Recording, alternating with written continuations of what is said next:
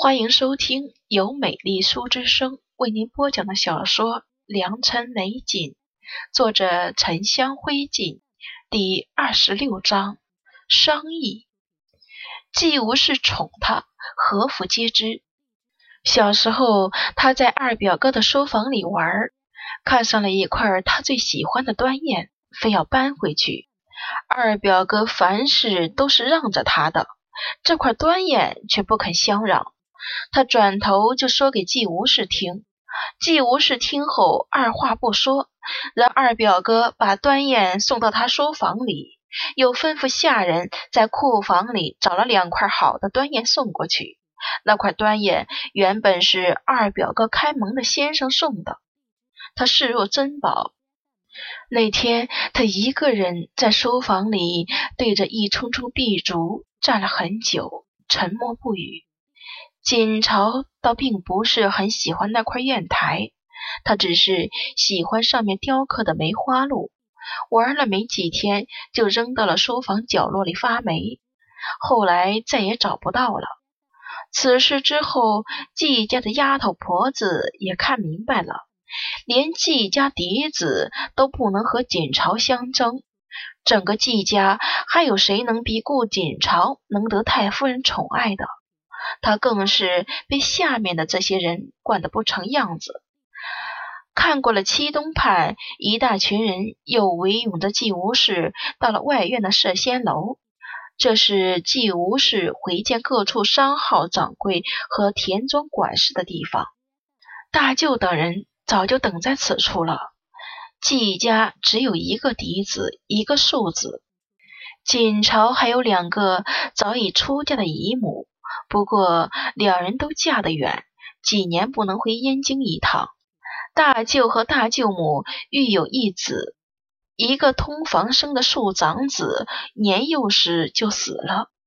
嫡长子便是二表哥季瑶，庶子是三表哥季云。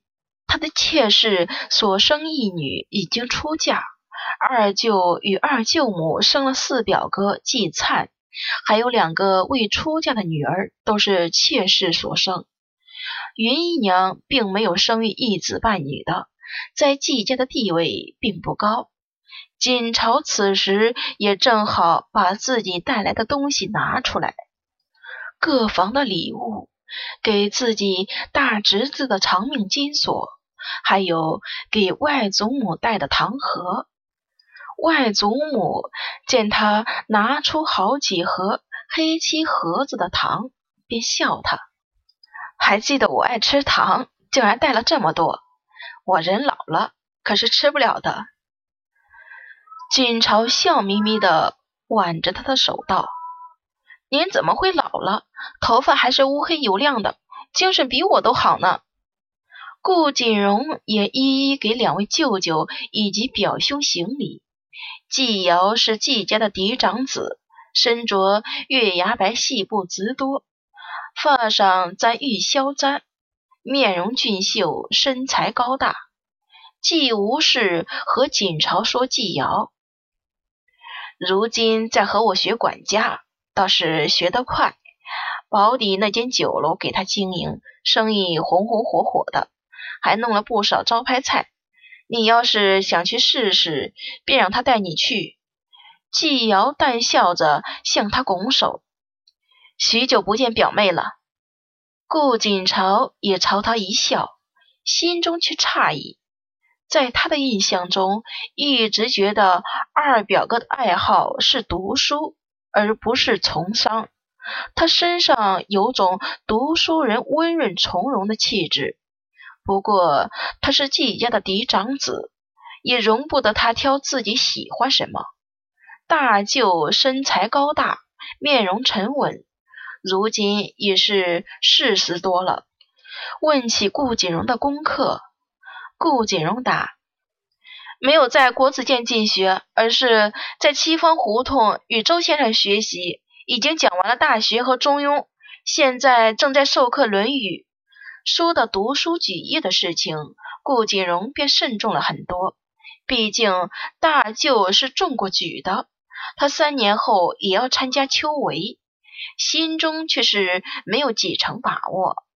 大舅便点点头道：“你年纪尚小，一次不中也没有什么。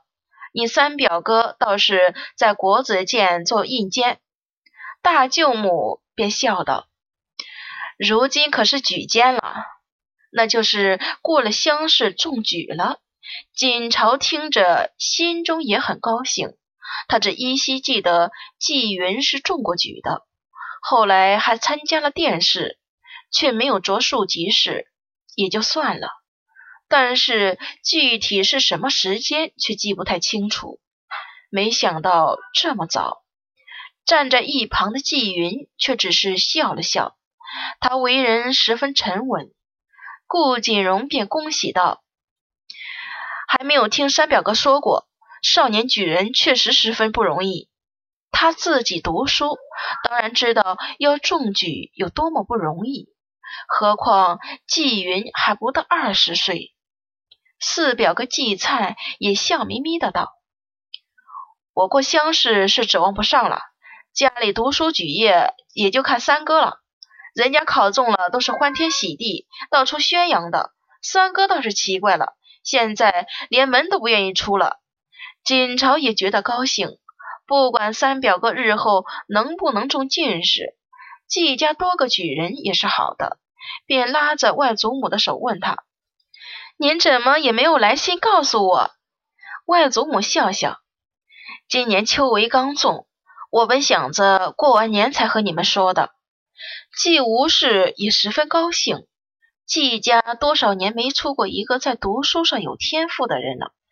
要是以后季云能够过会试、参加殿试，中了进士，那么季家的荣耀和显赫恐怕会空前繁盛。顾锦荣看着季云，便有几分崇拜了，问他：“那我以后来找三表哥讨论志意可行？”季云点了点头：“自然是欢迎你的。”在摄仙楼见了顾锦荣，便跟着季云和季灿去了书房，要和季云讨论志意了。顾锦朝自然喜欢他和季家的人多接触，至少比和顾兰一起好多了。季无事和他一起回七东畔，外祖母很担心母亲的病，但是季家事务繁重，他根本脱不开身。他还是半年前去看过母亲一次，锦朝只能跟他说一切安好。母亲上次发病的事情，他却不敢和外祖母说，怕他担心。季无事拉着他的手跟他说：“朝姐儿，外祖母半年不见你，倒是觉得你懂事了不少。他心中很惆怅。要是没有什么外在的事情改变他，顾锦朝又怎么会突然变得懂事起来？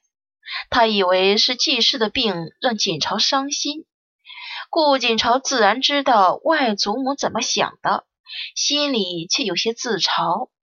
如果当年母亲的病真的让他有所醒悟就好了。外祖母虽然面相严厉，待他却格外温和。他只是偏爱着宠自己，没有丝毫目的，也不问任何缘由。这样的偏爱，不管是前世今生。锦朝都只有一个外祖母而已。宋妈妈拿一碟锦朝爱吃的藕粉糖糕上来，看着炉火旁季无事拉着锦朝的手说话，就笑着道：“表小姐应该常回来，您一回来，太夫人笑的都更多些。”宋妈妈当年是季无事的陪嫁丫头，一直跟了他五十多年，是季无事最器重的人。外祖母也笑着说：“他，你也不常回来。我前不久还给你养了一池的睡莲，原以为你夏日会到这儿来避暑，谁知道等睡莲开过了，叶子都萎了，你还没回来。”锦朝喜欢赏睡莲，但紫菊黄他最喜欢。锦朝只能苦笑，他可不知道外祖母为他养睡莲的事。只是他这次回来，也不单单是为了看望外祖母，他还要打听那个云香的侄女。锦朝便问起云娘的事情。季无事皱了皱眉，道：“你二舅的姨娘，我倒是不太在意。去年你二舅收了二舅母身边的丫头婉云，那几房姨娘就没怎么走动了。你怎么突然问起她了？”锦朝很平静的道：“家中母亲正病着，郭姨娘和杜姨娘年老色衰，全凭宋姨娘在伺候父亲。除了伺候父亲。”她还要照看母亲的病，操持内院大小事宜。我是怕他忙不过来，想再为父亲找一房姨娘。季无事握着锦朝的手收紧了，脸色也变得严肃起来。这样的事竟然没早点做打算，现在才告诉我。顾锦朝笑了笑，原先是母亲一直没应允，我们连父亲都还没问。想找一个合适的人带回去再说。外祖母看着他半晌，锦朝也没有解释。外祖母这么聪明，自然能明白他的意思。父亲任户部郎中，管私狱、掌军厨、出纳租税、禄粮、昌林之事。户部左侍郎林贤仲是他的老师。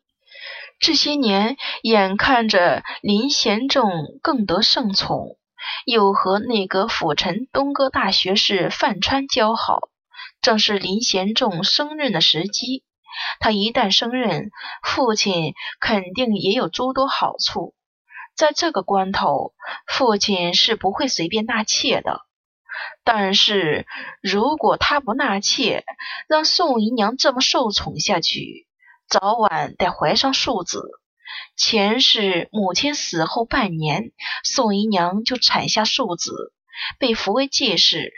但是那孩子早产了一月余，算一算，如果父亲不纳妾，宋姨娘会在约半月后怀孕。到了那时，谁还能阻止她成为顾家的夫人？所以这事不能再拖了。必须得在这半月内办妥。外祖母想了很久，等他似乎拿定了主意，才开口问：“要是想找个清白听话的姑娘，倒也不难。我这里就有许多姿色不错的丫头。为什么又问到云姨娘了？”季无事果然明白了锦朝的心思。知道他想给父亲找一个什么样的妾室，锦朝微微一笑。要是旁人听到这话，肯定会以异样的目光看着他，外祖母却不会。